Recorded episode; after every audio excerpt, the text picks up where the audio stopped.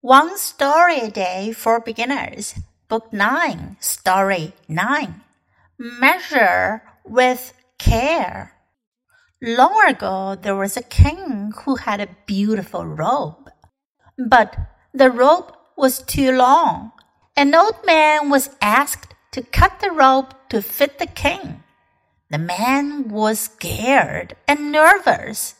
He quickly measured the king.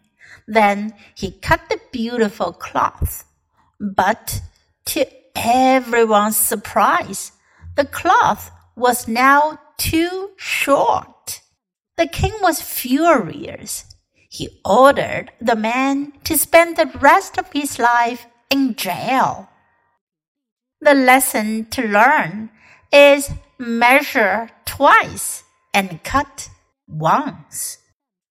今天的故事讲是关于量衣服，measure 测量量度，measure with care 小心量度。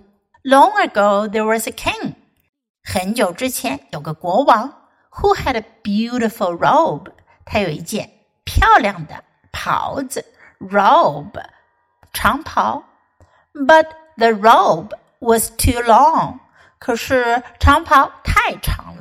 An old man was asked to cut the robe to fit the king. Cut 裁剪剪，fit 适合。一位老人被要求把长袍剪短一些，这样让衣服可以适合国王穿，也就是能合身 fit the king。The man was scared，那个人很害怕，and nervous， 很紧张。He quickly measured the king，他快速的给国王量了尺寸。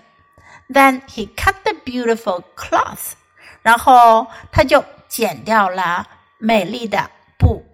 But to everyone's surprise，可是让每个人惊讶的是，to everyone's surprise，如果你说 to one's surprise，是指 令某人惊讶的事。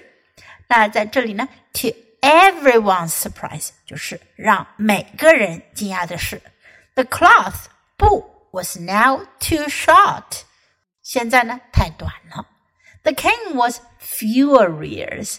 Furious means very angry，非常生气，很愤怒。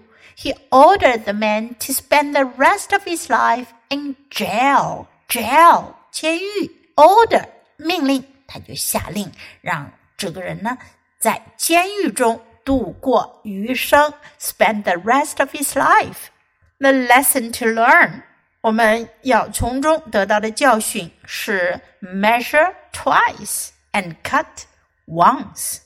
这句话呢，其实是一句谚语，它的字面意思呢是量两次，剪一次。也就是说，在剪之前呢，要多量，要 measure with care，才能去 cut，才去裁剪它。那么引申出来的意思呢，也就是说，做事情呢要。多做好准备工作再动手，你可以说是三思而后行。Now listen to the story once again. Measure with care. Long ago, there was a king who had a beautiful robe, but the robe was too long. An old man was asked to cut the robe to fit the king. The man was scared and nervous. He quickly measured the king.